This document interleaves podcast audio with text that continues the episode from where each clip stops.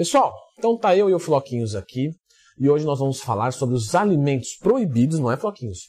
No café da manhã e antes de dormir, caso você queira perder gordura com eficiência e ganhar massa muscular muito rápido. Então, para saber tudo isso até o final desse vídeo, já clica no gostei e se inscreva aqui no canal, não é mesmo, Floquinhos? Perfeito, ele disse que sim. Pessoal, por que existem alguns alimentos que são proibidos no café da manhã e antes de dormir, como vocês já podem ter visto outros vídeos, outras matérias no Google. E mas por que disso? Nós temos que voltar um pouquinho para conseguir é, entender sobre. Quando a gente fala de um processo de perda de gordura corporal, nós falamos de um processo justamente que vai envolver um déficit calórico.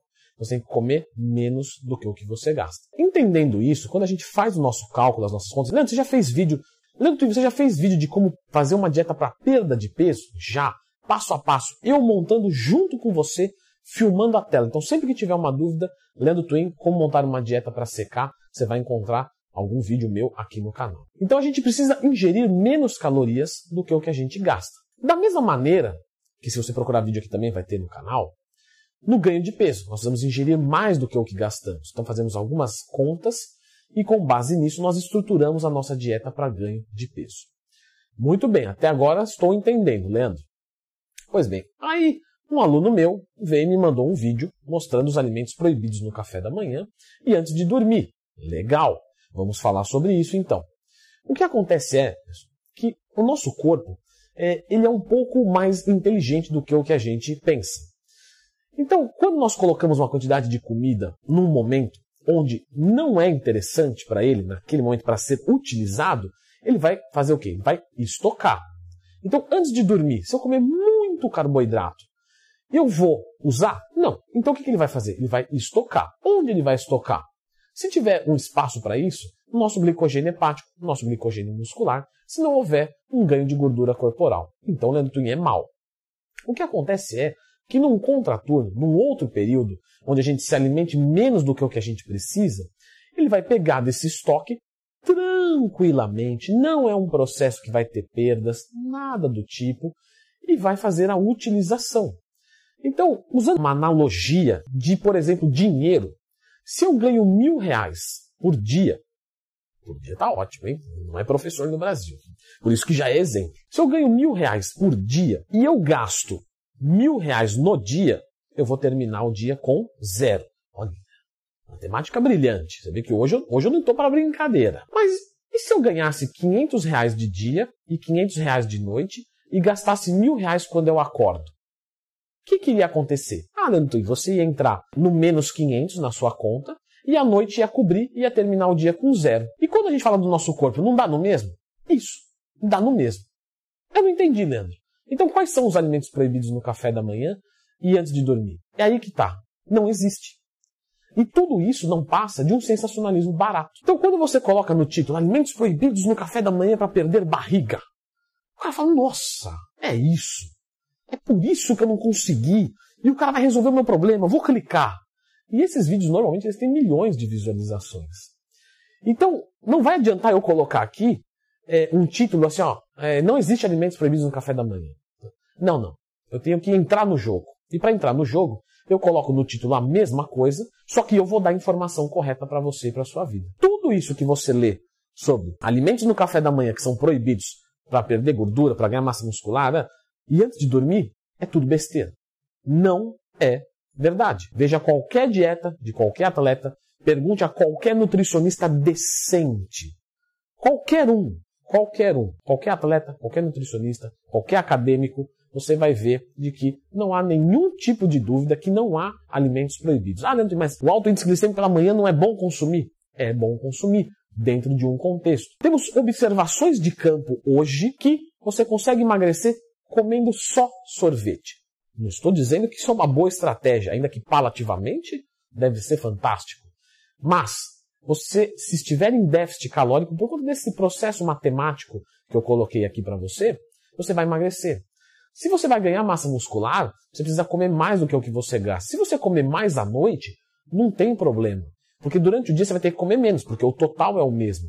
E aí ele utiliza dos estoques e isso não parece um grande problema. Mas e a quantidade de proteína quanto mais proteína sólida de comida você ingere, mais tempo demora a sua digestão. Já percebeu que você come um quilo de carne e você fica, nossa, o dia inteiro com isso aqui no estômago.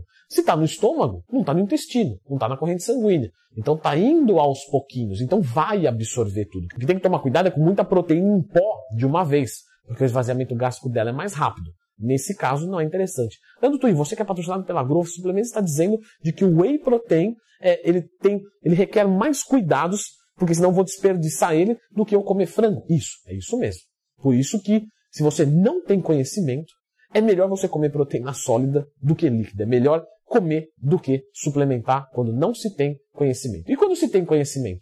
Quando se tem conhecimento, você vai saber se tem necessidade, porque pode também não ter, e pode ser uma péssima opção suplementar, porque está jogando dinheiro fora. Então, suplemento normalmente é algo que tem que tomar muito cuidado para utilizar, e na dúvida, não compre. Não vale a pena. Isso pode ser muito. Mas voltando ao tema do nosso vídeo, isso pode ser muito bem observado hoje com os modelos de dieta do jejum intermitente. Já falei sobre jejum intermitente aqui, os meus alunos perguntam direto sobre isso. Sempre que tiver uma dúvida, Leandro Twin, mais tema, Leandro Twin jejum intermitente, vai saber tudo sobre como estruturar, quais são as modalidades, etc. Mas na dieta de jejum intermitente, por exemplo, da Warrior Diet do Ori, a gente vai ter 20 horas de período de jejum, ou, como ele coloca no livro, uma palavra né, um pouco contraditória, o semi-jejum, mas tudo bem, vamos respeitar, isso é, isso é coisa para outro vídeo e quatro horas de alimentação. Nessas quatro horas, nós ingerimos carboidrato, proteína, gordura, fibras, tudo ali, antes de dormir. Nenhum tipo de problema. Temos outras dietas, como por exemplo, as de recarga de carboidrato logo pela manhã. Então, concentrar todo o carboidrato pela manhã e depois ficar só na proteína e gordura. Esse tipo de dieta também nos mostra excelentes resultados. O que nós podemos concluir disso tudo? De que a distribuição não é tão relevante quanto a quantidade. Alimentos proibidos.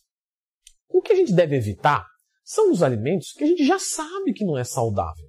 Você não precisa de muito conhecimento para saber que um pão integral com hambúrguer de patinho caseiro, alface, tomate, cebola, vai ser melhor do que um hambúrguer de um fast food. Não precisa ser muito inteligente para isso. Você vai saber que vai ser muito mais interessante você fazer um suco de melancia do que você tomar um refrigerante de cola. Não precisa ser muito inteligente para isso. Então, o que nós vamos evitar são os alimentos que são de baixa qualidade, os junk foods. Os alimentos que são processados, cheios de gordura transaturadas, bolachas recheadas, por aí vai, sorvetes, isso nós vamos evitar. Mas não é café da manhã, quando acorda, antes de dormir, no meio da madrugada, é a todo momento. Com exceção da sua refeição do lixo, que ali você abre mão um pouquinho do ideal do físico para a gente colocar um ideal psicológico, para te dar sustentabilidade, para te dar prazer de viver. Porque o poder palativo é muito importante. Comer uma coisa gostosa é ótimo, só que nós temos que cuidar para que isso não interfira na nossa saúde. Então, em 95% do tempo nós comemos muito bem, e 5% nós comemos como desejamos, e isso não parece ter um grande problema. E mesmo que encurte um ano de vida, talvez vale mais a pena viver é, 85 anos comendo o que você quer uma vez por semana do que viver 86 não comendo, talvez. Então, esse mito de alimentos proibidos no café da manhã, antes de dormir, no meio da tarde, que você não pode comer no pós-treino, tudo isso eu garanto para vocês que é muito mais pelo sensacionalismo, impulsionar um canal do YouTube, impulsionar uma matéria, um blog, do que propriamente ser verdade e te ajudar. Baseie a sua dieta em alimentos saudáveis, faça o cálculo dos seus macros diários, distribua isso como ficar mais interessante e pare de se preocupar com essas besteiras. Perdoe pelo título apelativo, mas foi pensando no seu melhor. Não vi outra opção para alertar tão bem as pessoas, porque aí a pessoa olhando fala, oh, é isso que eu estou procurando, deixa eu ver. Mas aí quando ela entra, ela entende perfeitamente. A mídia televisiva nos enganou diversas vezes. Muitas vezes. É ração humana. É, lembra de ração humana? Escreva aqui nos comentários. Óleo de coco, entre diversos outros. Então, olha, às vezes que a mídia televisiva nos enganou. Possivelmente, pessoas lá do topo da cadeia movimentando para conseguir vender e chegar lá em cima, tirar dinheiro do nosso bolso. Quer saber quando? Clica aqui.